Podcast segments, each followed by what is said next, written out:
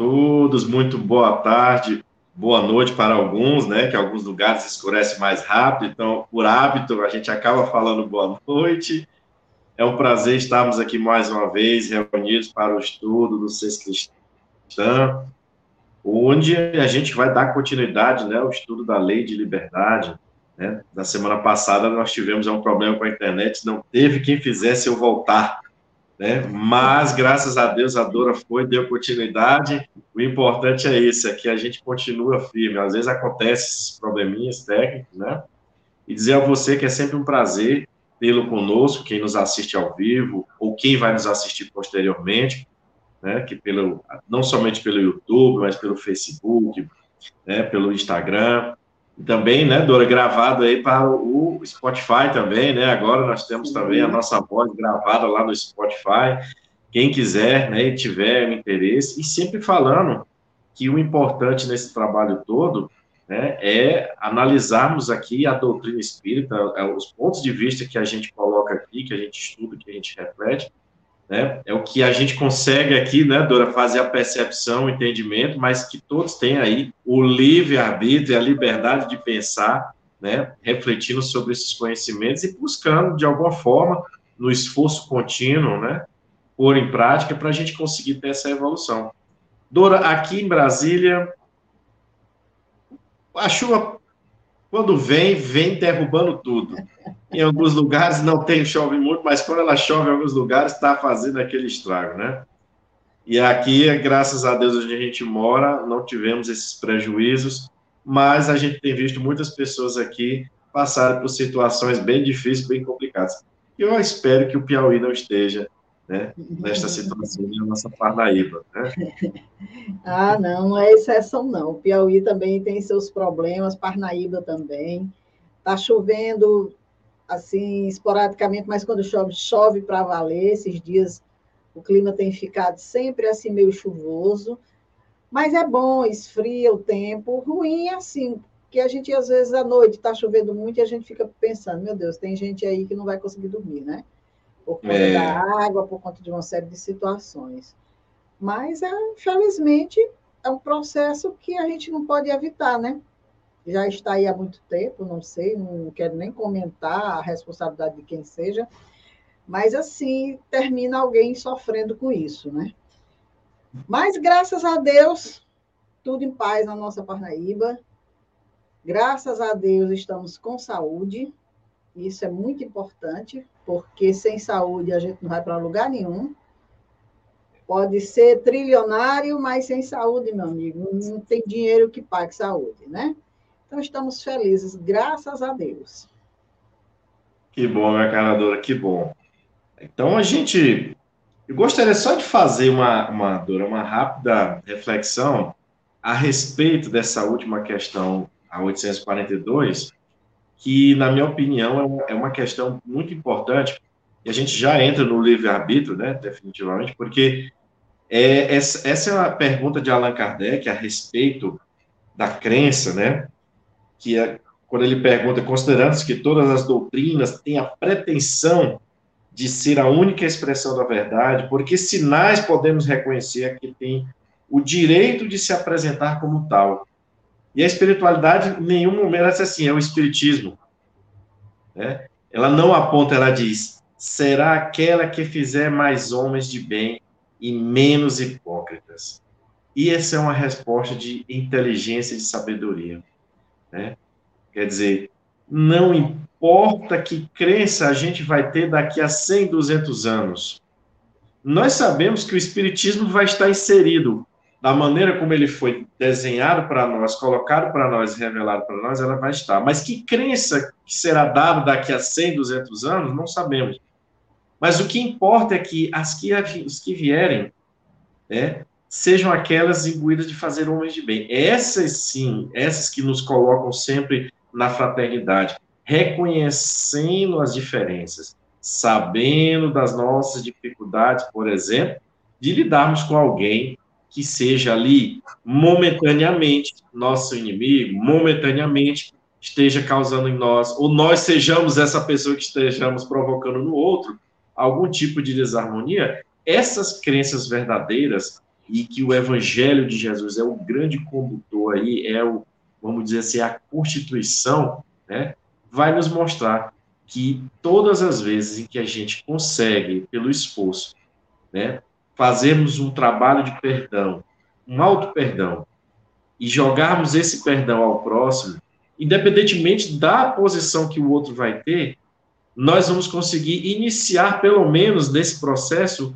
um início de reconciliação. Porque Jesus falava isso, reconciliarmos com os nossos adversários enquanto estáis diante dele. Porque fora da frente, quando nós não estamos diante dele, há uma dificuldade maior. Há, umas, há, uma, há uma série de etapas que vão ter que ser trabalhadas e que muito assim provavelmente, muito provavelmente, nós não vamos ter condição, ou outro não vai ter condição de reencarnar ali, por exemplo, logo em seguida. Às vezes é preciso um trabalho muito grande de desarticular mágoas, ranços, raivas, desejos de vingança. Então, essa é uma oportunidade que se coloca. E essa crença, né, que vai fazer o homem de bem, né, nós precisamos sempre estar voltando nessa reflexão, porque é muito comum discussões desse cunho religioso doutrinário. E Emmanuel fala que a religião, ele não especifica qual, ele diz que a religião é essa nossa conexão com o qual. Todas as outras formas de manifestação nossa em termos de sociedade, a política, a filosofia, a economia, são importantes para o nosso desenvolvimento, aprimoramento intelectual. Mas ele fala, mas a religião é quem vai estabelecer a conexão com o Criador. É quem vai fazer a gente começar a olhar não mais para, nós como centro de tudo. Ou seja, todas as minhas indagações eu vou perguntar somente para mim porque eu sei tudo. Não a gente vai começar a entender que precisa da resposta do Criador e daqueles que já estão à frente nossa, em moral, intelectualmente, e que conhecem já algumas nuances e que estão no esforço de nos auxiliar aqui na nossa jornada a buscar essa caminhada. Então, diante disso, aí a gente agora entra no livre-arbítrio. Porque já que essas criaturas, irmãos nossos elevados, e que Pai estão tentando, estão nos e não tentando, eles estão nos ajudando.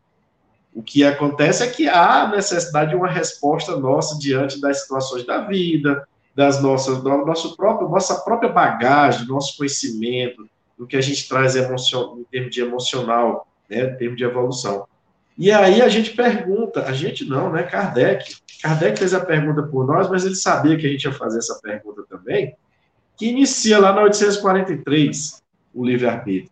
O homem tem o livre-arbítrio de seus atos, e aí interessante a pequena diferença, né?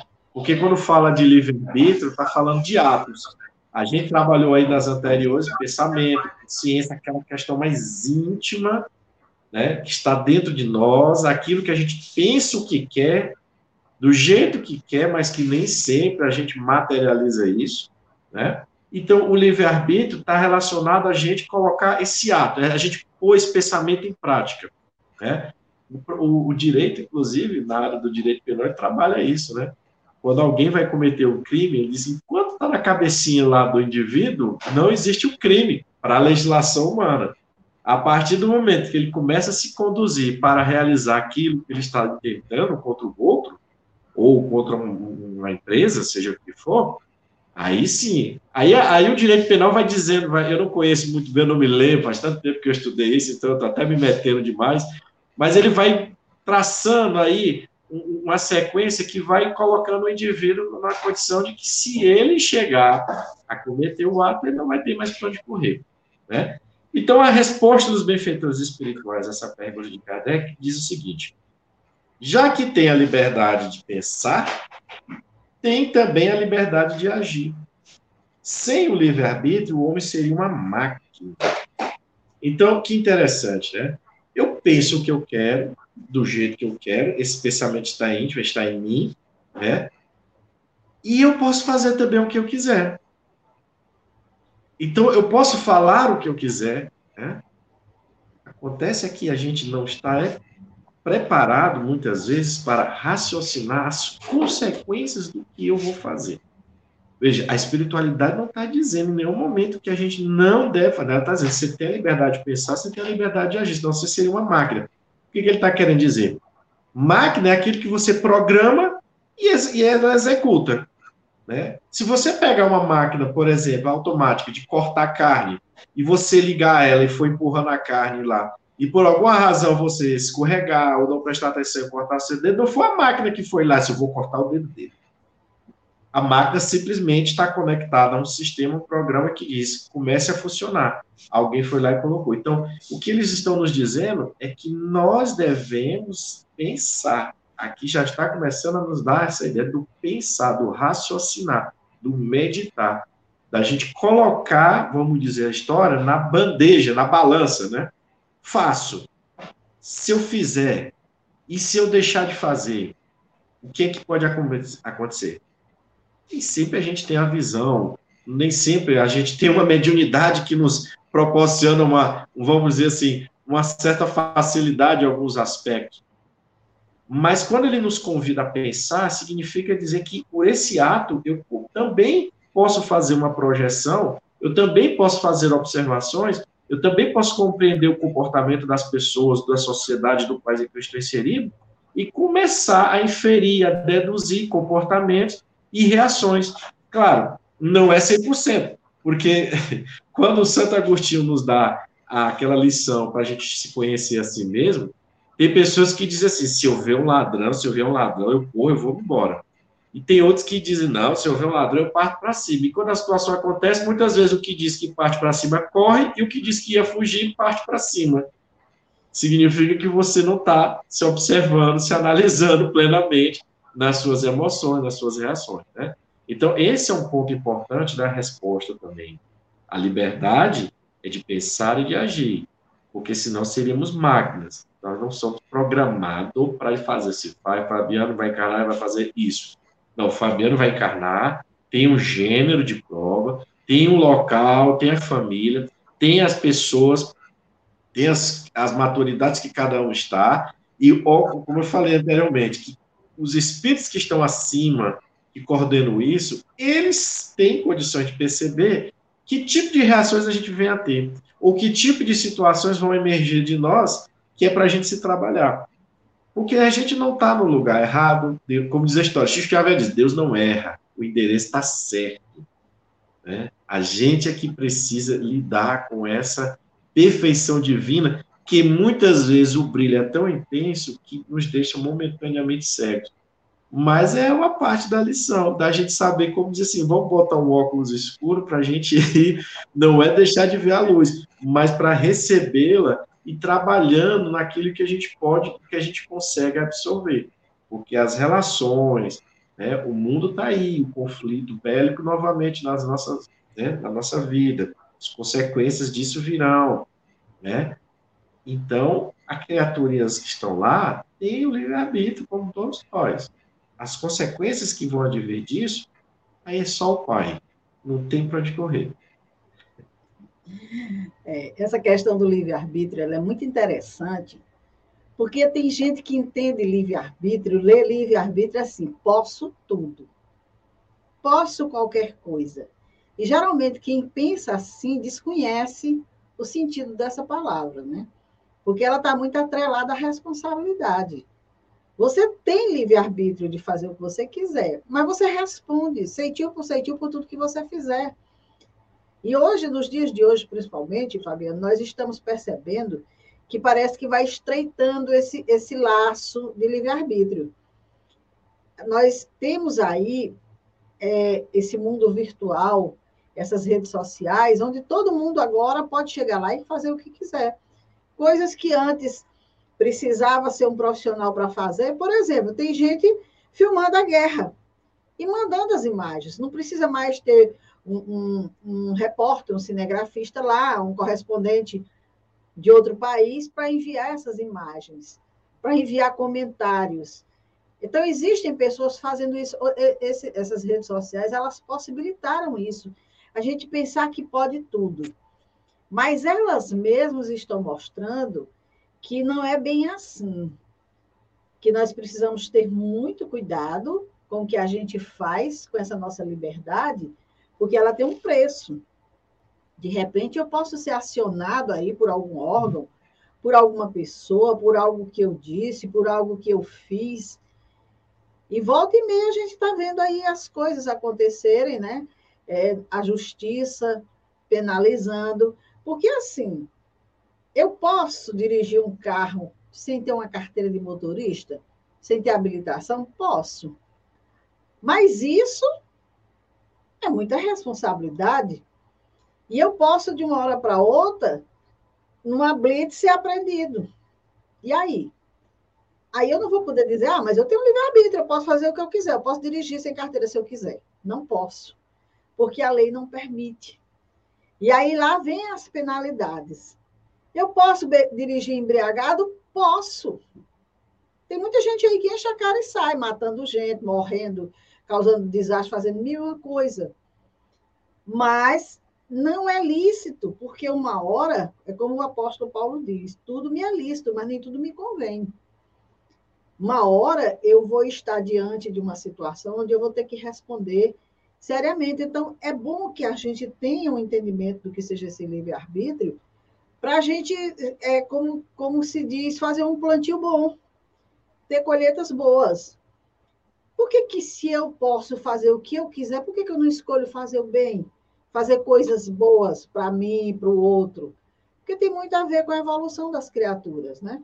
E geralmente, quem tem um entendimento do que seja realmente livre-arbítrio, pensa muito bem antes de realizar qualquer ação. Pensa em si, pensa no outro, pensa nas situações, porque sabe que a responsabilidade é, é aquela coisa que o André Luiz diz: a sementeira é livre, mas a colheita é obrigatória. Você vai colher tudo que você semear. Então, nesse momento, quando a gente tem esse entendimento, a gente já fica, opa, não, peraí, eu não vou me arriscar, não vou fazer isso, não vou pegar uma estrada se eu não tenho habilitação dirigindo um carro, porque chegar bem ali, eu vou uma blitz vai me pegar, eu vou responder por isso, uma série de outras coisas e tudo mais. Então, o conhecimento é bom, é bom a gente saber realmente o sentido verdadeiro das coisas, para a gente não ficar aí achando que pode tudo.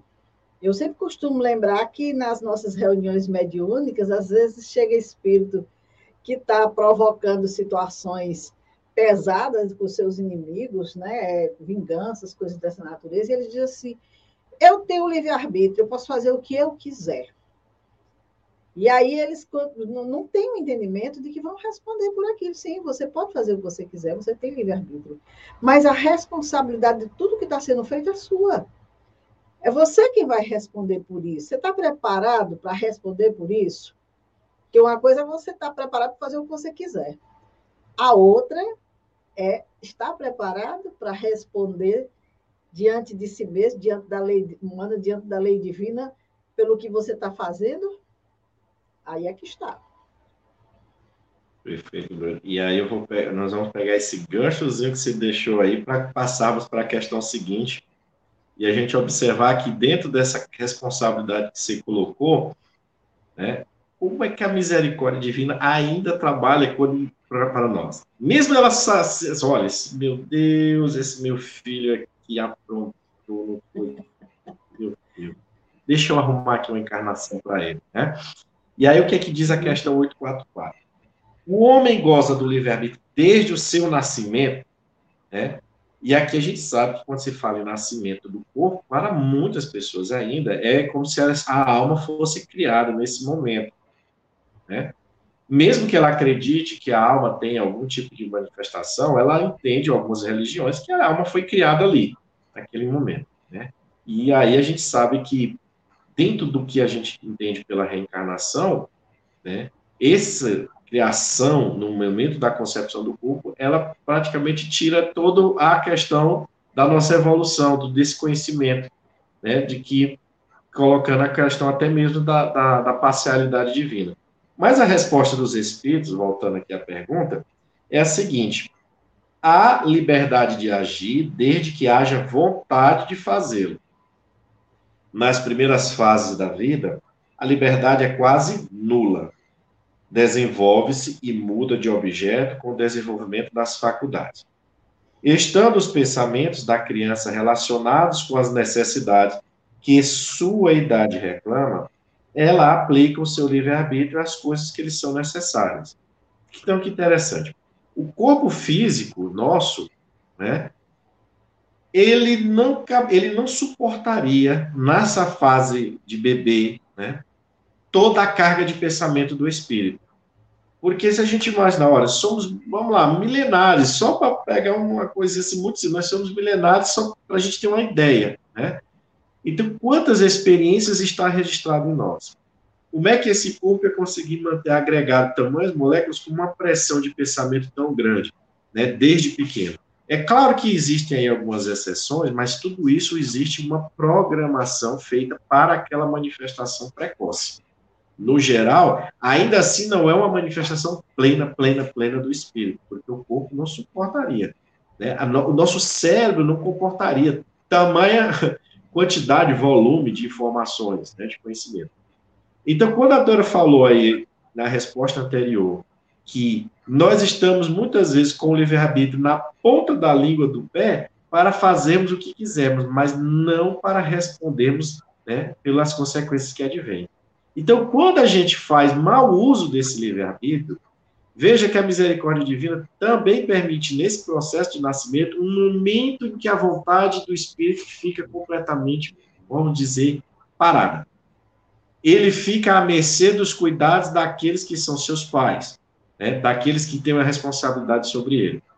E à medida que ele vai se desenvolvendo, a educação que ele vai recebendo desses pais, a interação com o meio, vai fazendo com que ele vá aprendendo né, a tomar decisões conforme ele vá, vamos dizer, se direcionando para alguma das vertentes, para alguma das situações que ali está acontecendo. E dessas situações, muitas vezes o seu passado surge na sua, no, do seu inconsciente, na forma de uma intuição, né? numa situação em que ele é levado a passar. Mas que interessante, na fase de criança, as nossas escolhas são conforme as nossas idades, é conforme a convivência que a gente está tendo. Né? A Dora colocou muito bem esse exemplo. Às vezes, na criança, desperta o desejo de dirigir um carro. Não é incomum a gente ver até crianças de 10, 12 ou até mais jovens pilotando uma moto, dirigindo um carro.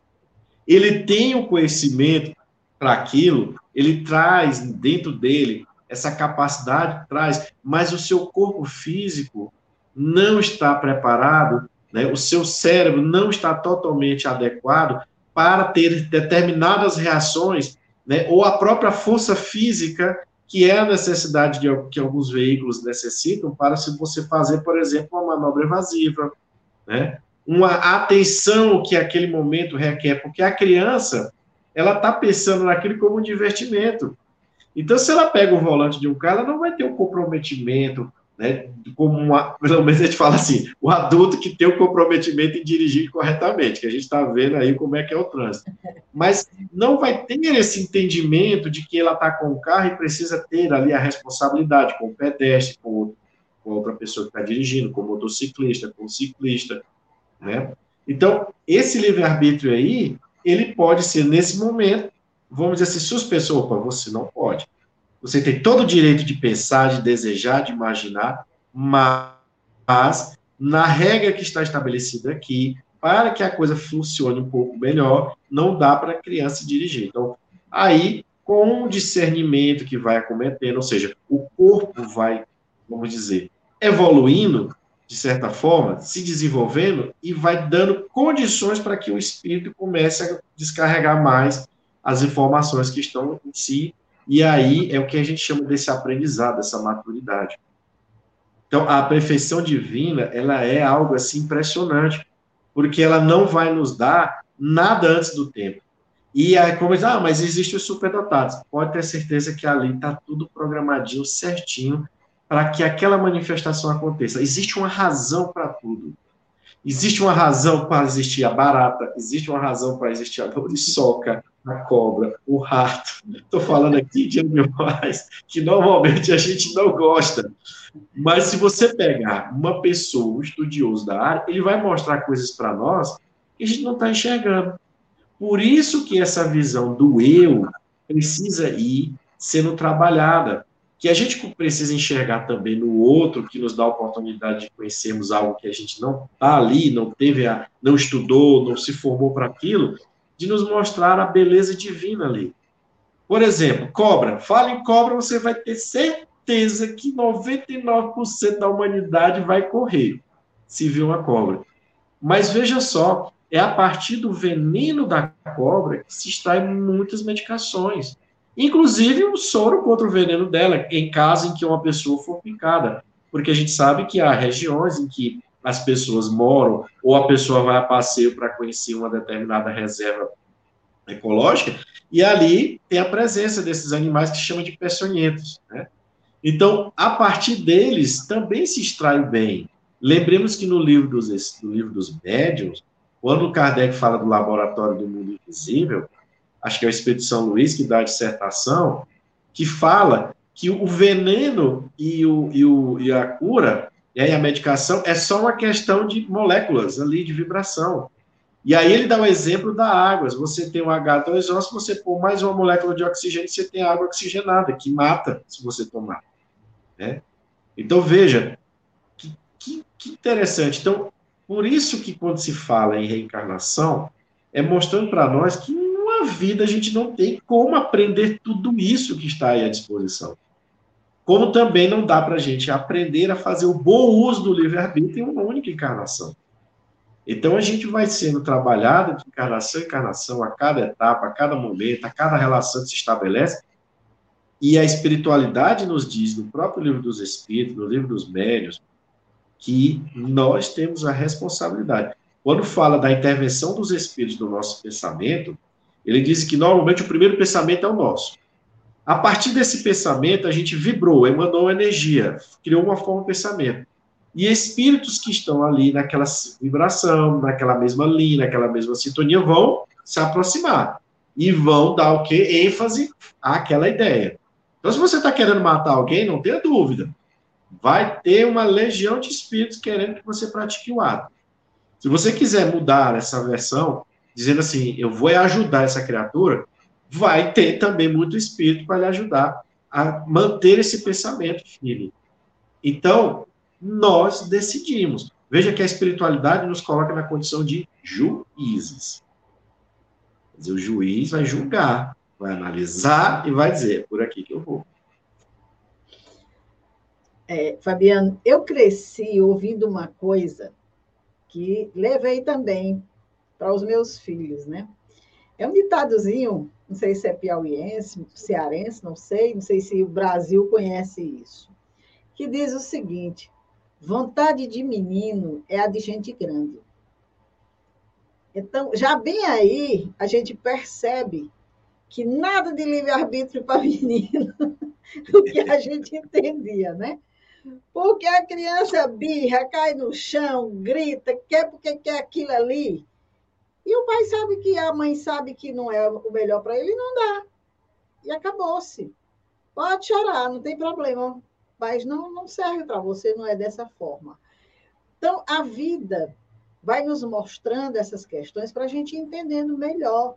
Quando nós somos crianças, é claro que a gente não sabe o que, que a gente quer ainda. Para que, que a gente tem pai e mãe? Justamente para isso para nos conduzir, para nos orientar, para perceber o que é certo, o que é errado e dar um direcionamento. Hoje, os espíritos eles estão nascendo mais lúcidos. Hoje eu estava até conversando no meu trabalho com uma colega do trabalho a respeito dessa questão. Porque ela disse assim que a filha dela, meu Deus, a menina está insuportável. Ela está num ponto que eu não sei mais o que fazer, né? E eu, aí eu comecei a rir, eu olhei para ela e disse assim, se preocupe, não vai piorar. Ela disse, dona Dona, não diga isso não. Eu digo, está despertando, é um espírito que está começando a ter contato com a realidade espiritual dele. Eu digo, olha, se você ler os livros de puericultura de antigamente, você vai ver que uma criança passava seis, sete meses de olhos fechados. Hoje a criança já nasce de olho aberto, olhando para todo mundo, se virando, tirando até a roupa dentro do, dentro do berço. Já dizendo claramente que esses espíritos eles estão mais despertos. Mas isso não quer dizer que eles vêm com essa consciência. Ah, mas meu filho é muito inteligente, ele sabe mexer na internet, ele entende tudo disso, disso, disso. Sim, a inteligência do espírito que ele conquistou está com ele ali, mas de repente é um espírito que tem muita inteligência, mas que não tem sabedoria ainda. Então precisa desse acompanhamento, não é achar que porque é muito inteligente, por isso por aquilo, agora ele pode ser dono da vida dele. E a gente está vendo muito jovem por aí entrando nos precipícios bem perigosos, justamente por conta disso, porque foram deixados livres. Façam o que vocês quiserem, já são adultos, não são, são crianças. A própria lei, a própria lei terrena, ela estabelece uma, uma data, uma idade, para que a criatura tenha acesso a certos direitos. Então, se ela que não tem todo esse entendimento do que sejam as leis divinas, do que seja o ser, e dessa construção dele enquanto ser humano, tem essas precauções, nós também precisamos entender.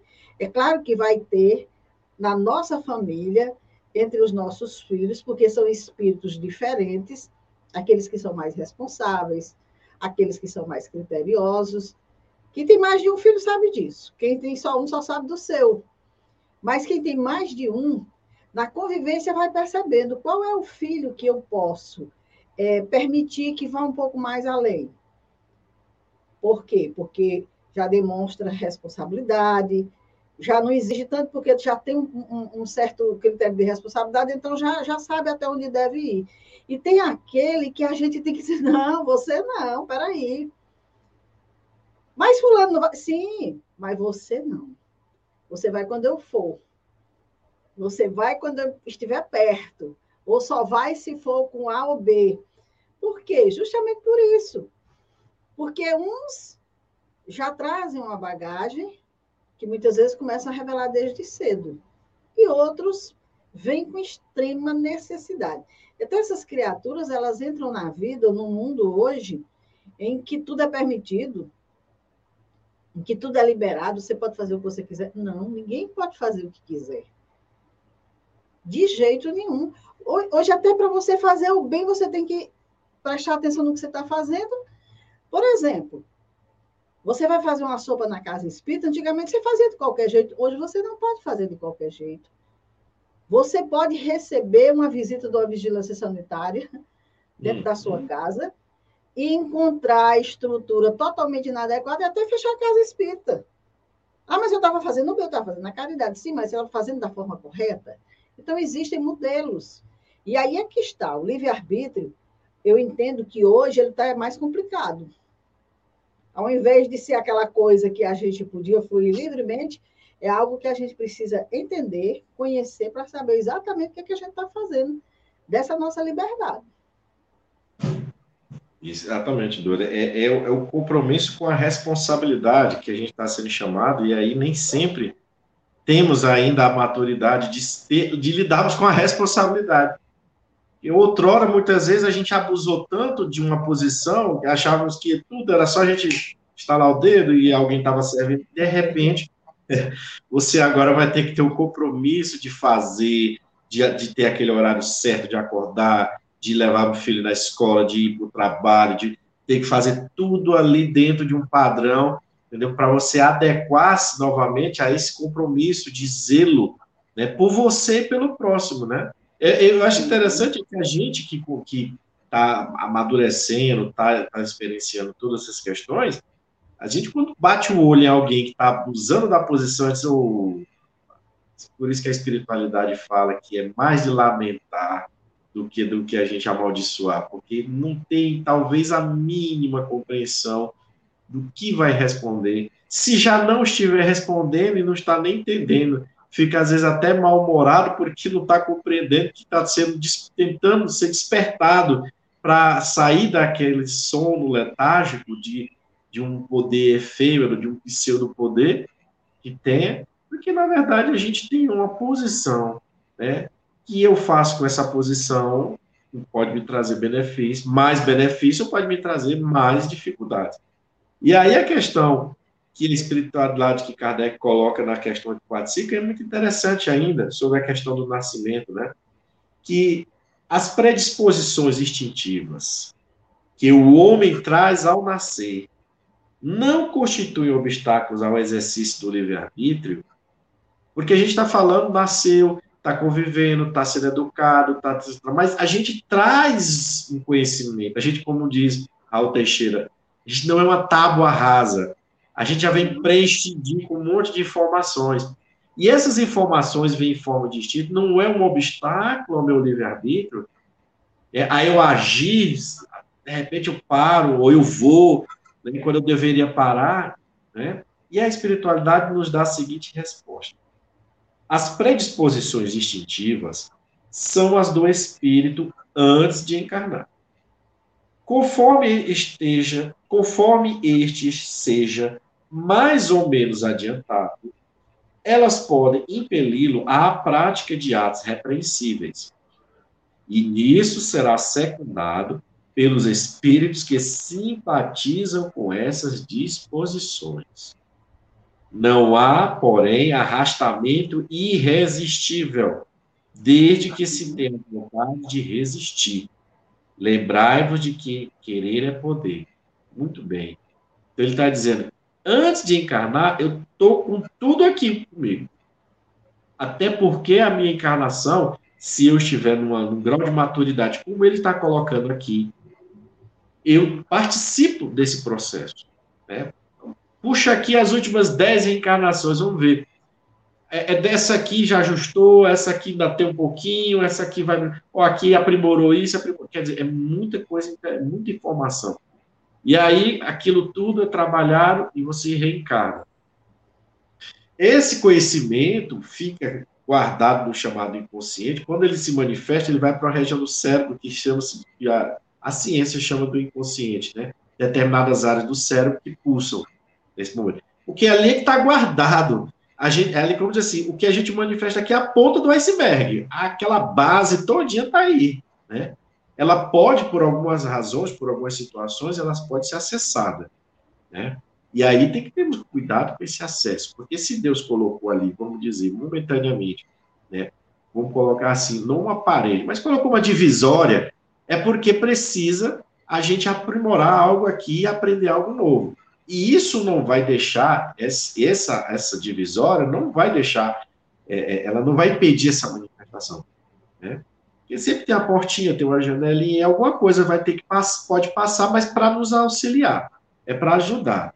Aí o que, que acontece? O que, que ele está dizendo aqui? A maturidade do espírito, o grau de evolução do espírito, é que vai também nortear a nossa conduta. Que maturidade? Qual o grau de maturidade que eu acredito estar? Quando eu vou lá no livro dos Espíritos, vejo aquela classificação lá didática dos Espíritos. Onde é que eu consigo me inserir ali? É, ali é um balizador, é uma forma da gente se analisar. Eu, eu olho nas minhas condutas, eu me vejo, mas eu posso pegar aquele, aquela, toda aquela explanação e verificar como é que eu estou oscilando. Porque a espiritualidade nos fala que não é uma classificação assim, pá, você é um espírito impuro, você é um pseudo-sábio. Não, a gente fica transitando nisso aí, conforme o que a gente está experienciando, está se decidindo. Então, quando ele está falando que essas predisposições são do espírito na encarnação, ninguém é arrastado para nada. Que interessante isso, né? Porque a gente às vezes olha algumas criaturas que parecem facilmente levadas na conversa. Parece que elas são tão assim é, é, é, como a gente usa a expressão popular, todo mundo da lua, e as pessoas levam assim uma conversa, né, usam pessoas que têm um magnetismo muito forte, né, como a gente usa assim, uma expressão, diz assim, ela, essa pessoa tem uma energia que ela envolve a outra, e ela consegue ali com o seu pensamento sendo direcionado a ela, né, levar a pessoa na conversa. Mas veja bem, da mesma forma que os espíritos desencarnados, né, eles influenciam a nós, mas nós somos juízes, nós somos o juiz nessas situações. Quando alguém chega com uma conversa para mim, eu tenho que parar e analisar. Às vezes a conversa, mas era tão simpático, mas era tão simpática, falava de coisas tão boas, mas Jesus falou lá para a gente, os falsos cristos, os falsos profetas, né? Ele, falso Cristo, falso profeta, ele não vai chegar dando bufetada, dando paulada, ele não vai chegar empurrando você num buraco, para não, ele vai lhe conversar, ele quer que aquilo que ele entende que é certo ou que ele quer tirar proveito, ele sabe que vai ter que conquistar a pessoa por algo que dê algum tipo de atenção, prazer, gosto da pessoa fazer escolha. Então a gente tem que analisar mesmo. Quem é essa pessoa que está me oferecendo? Eu digo muito o meu filho: meu filho, de repente chega uma pessoa que você nunca conheceu e te oferece um bombom, negue. Não, meu, obrigado. Não precisa você falar, meu pai que diz, não, obrigado, não estou com vontade. Porque se você não conhece a pessoa, como é que você vai de cara receber algo que no mundo em que a gente está vivendo hoje, principalmente, tudo se faz, tudo se utiliza de mecanismo para aliciar alguém, né? Há quantos anos aí a gente não tem esse famoso golpe da, do Boa Noite Cinderela, né? E essas coisas todas vão sendo aprimoradas. Então eu sempre digo para ele, meu filho, você não conhece a pessoa? Se ela te oferece algo, diga que não quer. Porque uma pessoa bem intencionada, ela sabe que não vai chegar numa pessoa que ela não conhece, ela vai dizer, eu não vou oferecer, porque eu sei que a pessoa provavelmente não vai querer. Entendeu? Então a gente tem esse discernimento. Né? E aí você sai por educação, ocorre se você perceber que a pessoa está querendo fazer alguma coisa. Não tenha medo, não. Eu disse, olha, aí uma dica aqui, aliada dessa questão do, do livre-arbítrio, pessoal.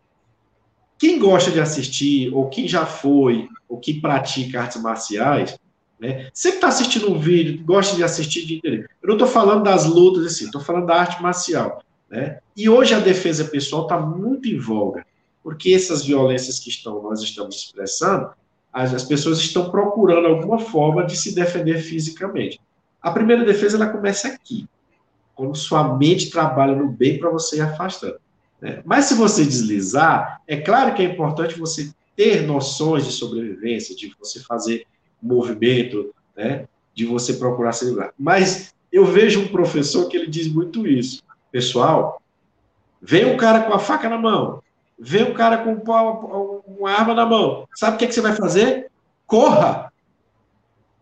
Aí, é tão engraçado porque ele é professor de arte. Corra! Você acha que você só vai tentar o contato à defesa se você estiver encurralado, onde você olha para um lado para o outro, não tem para onde correr. Eu vou ter que encarar aqui o, o rapaz, a pessoa. Mas não há espaço para correr? Ele disse: não pense duas vezes, não é para encarar ninguém com arma, não. Ele ensina isso. Depois ele vai demonstrar as possibilidades de você desarmar uma pessoa assim. Mas o primeiro pensamento que ele está dizendo assim, não use seu livre-arbítrio para querer mostrar que você sabe mais do que o cara que vai dominar, porque às vezes você não consegue. Então, o nosso instinto de sobrevivência, ele precisa ser trabalhado. Ah, não, eu aguento ele. Ah, não, eu não vou negar fogo, não. Eu vou passar vergonha na frente dos meus amigos. O cara quer brigar comigo. A gente sabe que no calor né, da juventude, Raul Teixeira diz que a gente, quando é jovem, é, ele diz assim: é, é, são os 15 minutos de idiotice que a gente tem na vida. Ele diz, mas todo mundo tem, todo jovem faz isso. É aquele momento em que a gente, quando a, aquilo que a gente traz de bagagem mais efusivo, mais assim, contundente, muitas vezes a gente quer se abraçar ao mundo, e às vezes eu não estou falando, é nem uma pessoa violenta, às vezes a pessoa é muito expansiva, ela abraça, falta quebrar suas costelas, entendeu? Ela aperta sua mão com tanta vontade que seu braço falta dar 360. Então são essas reações que às vezes as pessoas têm. E tem as pessoas que trazem essa violência que precisa ser trabalhada. Né? Então, nada é irresistível, como a espiritualidade coloca. Em tudo a gente pode ponderar e saber tomar a decisão correta. É, eu, eu atentando aí para essa situação das predisposições instintivas e lembrando que o Evangelho nos diz para fazer como o jardineiro, que cuida da planta e que está toda hora arrancando os brotos em que nasce ali para não prejudicar a planta, né? A gente pode, se a gente tivesse esse olhar, perceber quais são as predições instintivas dos nossos filhos, pelos seus comportamentos. Tem muita gente que acha lindo uma criança chutar um animal, chutar uma pessoa, bater, quebrar coisas. Ah, mas a criança fica sorrindo. A criança está mostrando a predição instintiva dela. Ela está dizendo o que, que tem dentro de si. E muitas vezes os pais não trabalham isso nesse momento, a coisa vai ficando difícil, aí chega um momento em que as coisas se agravam e os pais não têm como mais ter nenhuma atitude, porque é aquela velha história, engrossou o pescoço, como se diz, né? Uhum. Já diz assim, venha para ver o que, que você recebe. E a gente está vendo isso muito dentro dos lares, né? Então, assim, nós temos, dentro da, da nossa condição de seres imortais, essas oportunidades de retornar, de renascer, justamente para ir trabalhando essas imperfeições. Às vezes, um, um espírito muito inteligente, mas muito vicioso, e precisa ter esse equilíbrio entre um e o outro. Ele vem já para cuidar da viciação, traz a inteligência porque foi conquista, mas a predisposição instintiva dele ainda é a viciação. Aí tem muito pai que vai beber, bota um copinho para a criança ali do lado, não só para ele provar. Se já é um espírito que tem essa predisposição, já viveu experiências de viciação, ele vai se sentir muito bem. E todas as vezes que o pai for beber, ele já vem ali e chora se não der, e fica, os amigos ficam rindo. Eu já vi situações assim. Ficam rindo, aí ela está querendo beber não sei o quê. Por quê? Porque o espírito está começando a tomar contato com a realidade do passado. E está querendo aquilo. A gente vê aí muitos vídeos, menininhas lindas, rebolando com uma sensualidade tão grande, as pessoas fazem aquele vídeo e acham maravilhoso, e não percebem que ali está um espírito que já vivenciou com muito desequilíbrio essa questão da sensualidade. E aí os pais, ao invés de ir conduzindo, não ficar divulgando isso, ir observando e tudo, não. Aí já veste a criança com as roupas das dançarinas loucas que tem por aí. Aí já faz mil e uma coisa e vai promovendo isso na criança, vai incentivando, e o espírito vai se encaixando em tudo aquilo ali, porque era o que ele sempre fez, é o como ele se sentia bem. Aí lá na frente, quando as condições ficam sérias, a criatura já está dentro da sua condição de ter o seu livre-arbítrio, ele não teve nem a oportunidade de escolher. Ele simplesmente teve que pegar tudo que trazia. Então, a gente tem que ter muito cuidado, e a doutrina ela nos convida a isso, a gente estudar e atentar para essas situações, porque, às vezes, é, a, a gente vê situações aí em que as coisas estão sérias, graves, e muitas vezes a família acha que é um espírito que está provocando aquilo ali no filho, ou no, no familiar, ou naquela criatura. Ah, mas não é ele, não, isso aí é um espírito. Sim, mas o espírito, como você bem colocou, ele só está fazendo isso porque ele encontrou um campo propício. Ele chegou diante de alguém. Aí a gente vai para aquela questão de se o ambiente influencia. Tem muita gente que diz que o ambiente influencia. Influencia sim. Se o espírito é vicioso e nasce num ambiente vicioso e ele não tem nada para direcionar, vai influenciar sim. Ele vai entrar na viciação de novo. Agora, um espírito que já evoluiu moralmente, que já tem um equilíbrio interior espiritual, esse espírito ele pode entrar no ambiente vicioso que ele entrar, ele não entra na viciação. Muitas vezes vai trabalhar para auxiliar os que estão naquela condição, e isso aí tem muitos exemplos muitos exemplos.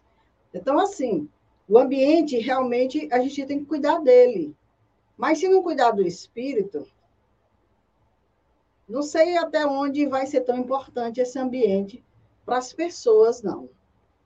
A Jonaide está dizendo aqui, as redes sociais e a moda influenciam muito a sensualidade infantil.